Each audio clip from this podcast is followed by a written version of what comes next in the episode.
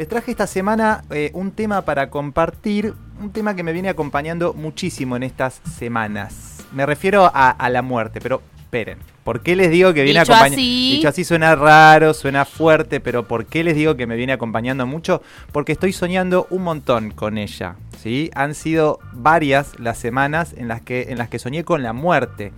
Estoy seguro que muchos de ustedes también les debe haber pasado también que eh, sueñan a lo mejor con la muerte, sueñan con amistades Alguien que se van, con algún familiar. Bueno, es muy, muy común, ¿eh? Ahora, hay algo muy curioso eh, que me pasó a mí y es que eh, en varias oportunidades al despertar, obviamente lo hacía con una angustia tremenda, pero en muchos otros sueños me pasó lo contrario. Me despertaba tranquilo a pesar de recordar que en el sueño había vivido la muerte de algún familiar o algún amigo. E incluso la mía propia. Mm, es muy loco mm, soñar con, su, loco con su propia muerte. Bueno, de eso quería hablarles esta semana, de, de la muerte. Leí bastante, escuché bastante eh, y una de las cosas que uno rápidamente puede verificar es que es un tema, es un tema tabú. Es un tema eh, del que se habla poco, este, muchas veces nos incomoda hablar de ella, hay censuras, la negamos. Igual aclaro eh, para ustedes y para que quien esté del otro lado que a mí también me incomoda, me provoca incertidumbre, me provoca miedo y, y demás. Es Pero- un tema cómodo. No es un tema cómodo, eh, pero no es lo que quiero, esa incomodidad no es la que quiero transmitir en esta columna. Claro. ¿eh? Por eso fui en busca de la literatura que siempre me da una mano para comprender un poco más. Y en este caso releí algunas partes de El extranjero, esa novela de los años 40 de Albert Camus. Eh, no sé si la han leído. No. Pero en dos líneas el protagonista es un francés argelino que es indiferente a la realidad que lo rodea. O sea, ni fu ni fa. Claro. Eh, básicamente, como no puede explicar la realidad, como le resulta inabordable, como le resulta absurda, es indiferente a ella. ¿eh? Finge demencia. Bueno, ni fu ni fa, exactamente. De ahí que es un extranjero en su propio mundo, de ahí el título de la novela. Y les traje algunos fragmentos que me sirvieron muchísimo. Miren cómo arranca. Estas son las primeras oraciones. Hoy ha muerto mamá. O quizás ayer, no lo sé. Recibí un telegrama del asilo. Falleció su madre, entierro mañana, sentidas condolencias. Pero no quiere decir nada, quizás haya sido ayer. Esas son las oraciones, les decía, que dan comienzo a esta, a esta novela. Y ahí la primera negación, la primera represión, la primera censura frente a la muerte. ¿eh? Así como este argelino francés, el protagonista de la novela El extranjero, que lee el telegrama con algo de indiferencia al punto tal de que no sabemos si es verdad o no la muerte de su madre, a nosotros nos pasa algo parecido, ¿no? Al principio tendemos a, negarla, a censurarla y a no hablar de ella. De hecho, a mí me da la sensación que no nos educan para pensar en, la muerte, nos educan para no hablar de, de ella. La novela continúa, el protagonista eh, va al asilo donde, donde está el cuerpo de su madre, eh, habla con el director de- del asilo, quien le dice, che, eh, bueno, si querés ver el cuerpo, le dice que, sí, se, se dirigen hacia, hacia donde estaba el cuerpo y le, le dice el director algo así como, mirá que lo sacamos del lugar en donde estaba, lo pusimos en un depósito porque no queremos que el resto se altere, porque cuando fallece alguien en este asilo, quienes viven acá, eh, bueno, se ponen durante varios días muy nerviosos. Bueno, yo les comenté que había una primera negación, una primera represión frente a, la ley de la muerte, eh, que es no hablar ni pensar en ella. Bueno, acá hay una segunda que es no ver, no sentir la muerte. ¿Qué es lo que hace el director de este asilo? La lleva, lleva ese cuerpo a un depósito para que la gente no, no lo vea, ¿no?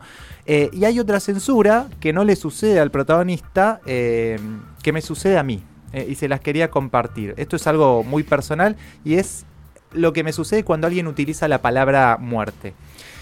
Alguien, con alguien puedo estar hablando y me dice, sí, mi tío falleció hace algunos años, eh, bueno, mi hermana falleció hace varios años, y a mí lo que me sucede es algo muy loco, que es que el corazón me late bastante fuerte. Tira como un latido, De más.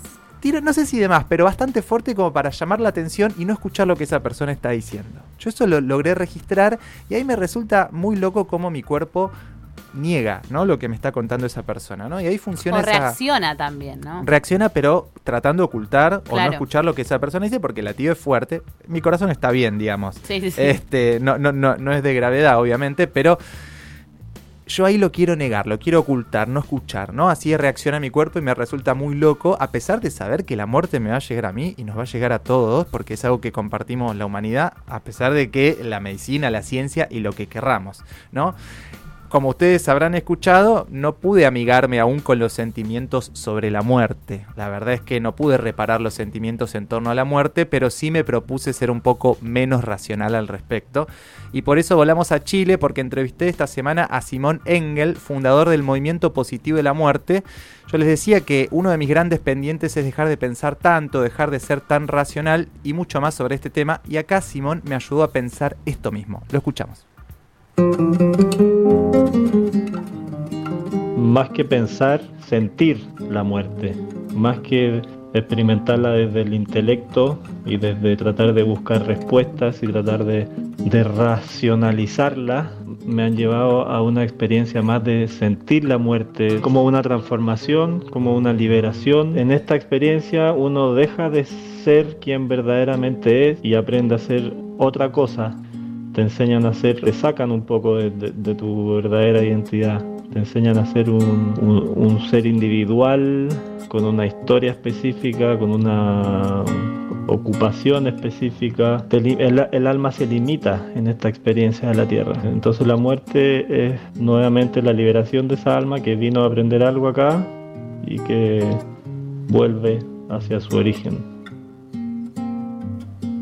Bueno, hay algo de lo individual que, dice Simón que es muy interesante y que tiene que ver con el sistema mismo en el que vivimos, ¿no? En este mundo, además nos aferramos muchísimo a, lo material. Lo que es inmaterial muchas veces no tiene el mismo valor, ¿vieron? Eh, de hecho, gracias a la ciencia, supuestamente, podemos explicar y enseñar todo lo que pasa a nuestro alrededor nos enseñaron hasta que podemos controlar todas las situaciones, ¿no? Y, perder el control es algo muy grave. Sí, e incluso algo que decía era como esto de pensar y sentir la muerte, que, que según su creencia, como bueno, ¿qué pasa después? Que es una pregunta que también es tan eh, no tiene respuesta para nosotros, entonces, bueno, ni siquiera no, no la podemos ni pensar en, en, la línea de esto de que nos habilitamos a pensar cuando hablamos de la muerte. Y él acá lo que dice es, bueno, o sea, yo creo que va y vuelve a su lugar de... ¿No? Como que, también incluso piensa como el después. Total.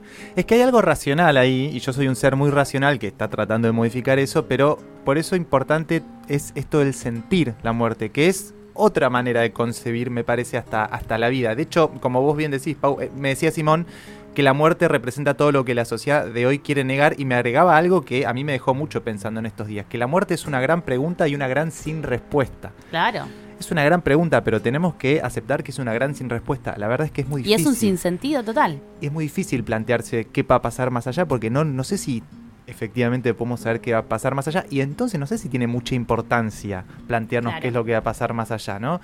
Y además con todos nuestros valores en este capitalismo en el que vivimos, hemos transformado a la muerte en la gran incertidumbre de la vida y es curioso porque es la única certeza que, tenemos, como yo les decía eh, antes. Entonces ahí me, asaltó la curiosidad, la verdad es que fui muy curioso, muy insistente con las preguntas que, que le hice a Simón y le pregunté cómo creía él que podíamos explorar esa gran incertidumbre construida en esta sociedad en lugar de negarla y en lugar de censurarla. A mí sin querer queriendo me pasó atrás de los sueños, como yo les contaba al principio, que, vengo soñando muchísimo con, la muerte. Ese fue mi canal. Eh, Simón tuvo otras experiencias, me contó de hecho sobre una terapia regresiva y algunos de los aprendizajes que, obtuvo.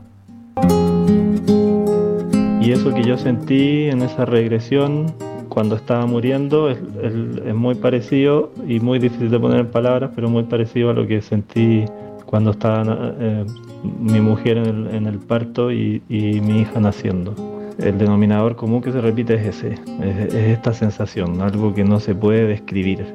Entonces, más que imaginar, como te digo, más que imaginar la muerte y más que pensar qué pienso sobre ella, qué imagino de ella, a esta altura, con tantas experiencias de muertes personales, de muertes de seres queridos y de acompañamiento a personas en duelo y en, proceso de buen morir, la muerte ya no la imagino ni la pienso, la siento.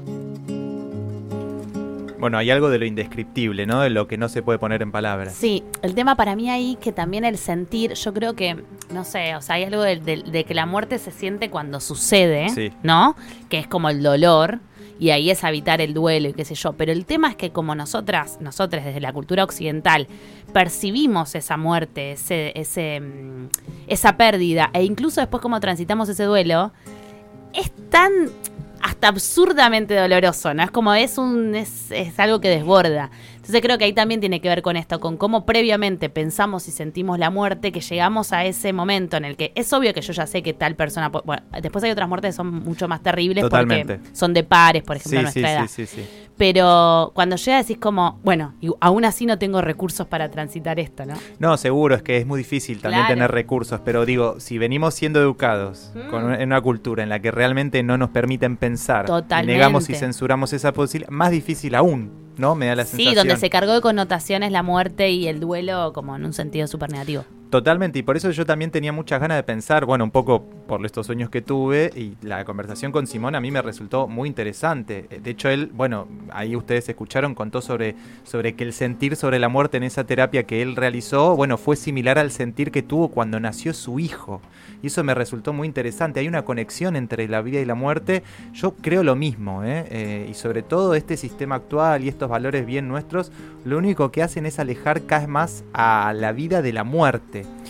Y obvio que es difícil poner en palabras, Pauli, eh, y a mí me es difícil poner en palabras, pero cuando contó esto de su terapia me pasó algo similar, eh, porque yo siempre asocié el hospital, por ejemplo, a la muerte. ¿no? Eh, yo he ido al hospital en varias oportunidades, por supuesto, no solamente por estas situaciones, pero cuando más tiempo me quedé fue cuando justamente eh, algún familiar, bueno, estaba en, este proceso de, en este proceso de muerte. Por lo tanto, yo asociaba el hospital a la tristeza, a, la angustia, y bueno, las experiencias personales son de cada uno, ¿no? Vieron como dicen, cada uno con su, cada uno con su propia cruz. Pero yo la imagen del hospital la cambié muchísimo cuando nació mi sobrino, a quien le mando un beso, que tiene unos dos años. Eh, qué poco exacto, ¿no? El tío dice unos dos años. pero bueno, unos dos para no decir, el nombre. Más menos. Para no decir los meses. Pero bueno, quiero lo que, lo que quería contar es que justamente en, ese episodio en el que nació fue un parto bastante largo, fue unas 10 horas de, parto de parte de mi hermana. Eh, y mientras nació mi sobrino, yo estaba en el hospital y la verdad que lo que pensé es, che, eh, acá estoy sentado con mi mamá esperando que alguien llegue y no que alguien se vaya. Así que ahí resignifiqué la idea de lo que implica el hospital, ese gran lugar en el que a lo mejor lo asociamos mucho a la, muerte. Y creo que ahí, como, como, como dice Simón y como me expresó él en la semana, la muerte es la gran maestra y acá hay un audio más que quiero compartirles.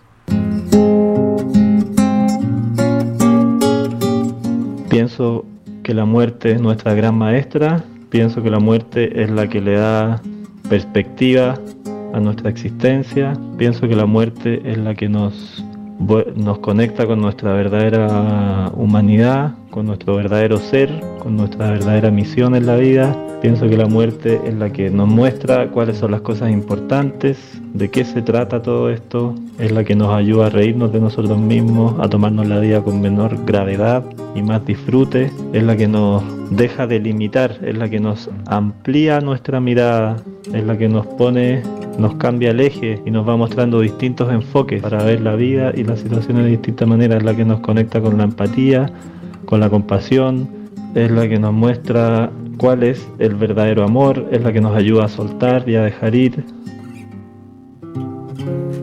estas fueron algunas de las tantas reflexiones de Simón Engel, fundador del Movimiento Positivo de la Muerte. Así lo encuentran en Instagram, arroba Movimiento Positivo de la Muerte. Y le agradecemos muchísimo que se haya tomado el tiempo de explicar con tanto cariño qué piensa y siente sobre la muerte. Yo la verdad que no tengo dudas de que la muerte, como recién nos compartió, es el espejo en donde se refleja el verdadero sentido de la vida, como él me dijo muchísimo eh, en la semana.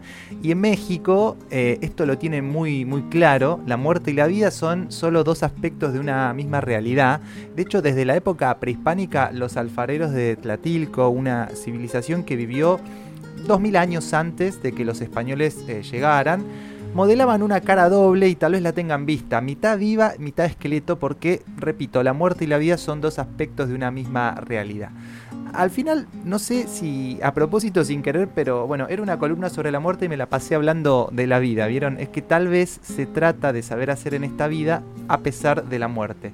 Todavía no sabemos muchas cosas, estoy seguro de ello, y la muerte es una de ellas. Y si me preguntan a mí, está bien andar con esas preguntas porque en definitiva eso es vivir.